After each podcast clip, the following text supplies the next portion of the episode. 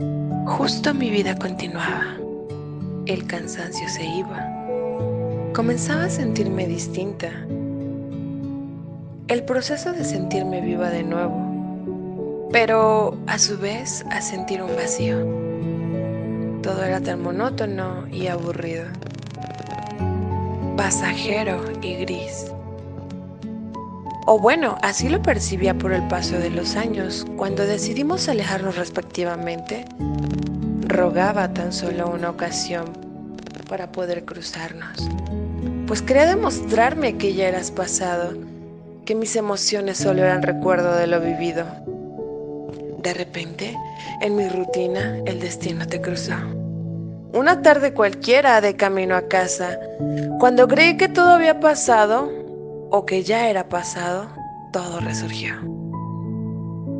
Las emociones del pasado me invadieron. Sí, te recordé en todos los momentos.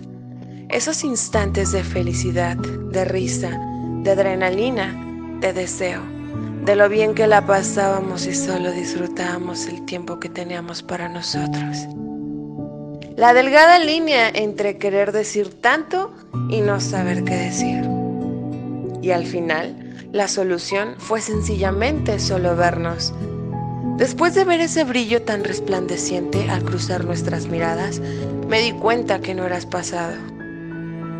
Que siempre estuviste a la distancia exacta que le toma a mis labios robarte un beso o un suspiro de esa caricia que delicada sale por ti desde el alma y a un segundo detenido en el tiempo que en mis brazos te atrapan contra mi pecho y solo trataba de hacerle creer a mi subconsciente de manera inconsciente, pero justo al verte mi consciente me hizo retractarme.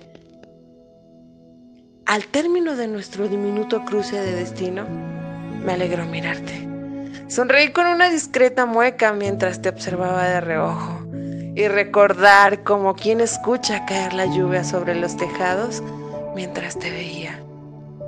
Pasado Adira Velázquez, la chica de los podcasts. En colaboración, Vico Quintero, hasta los huesos.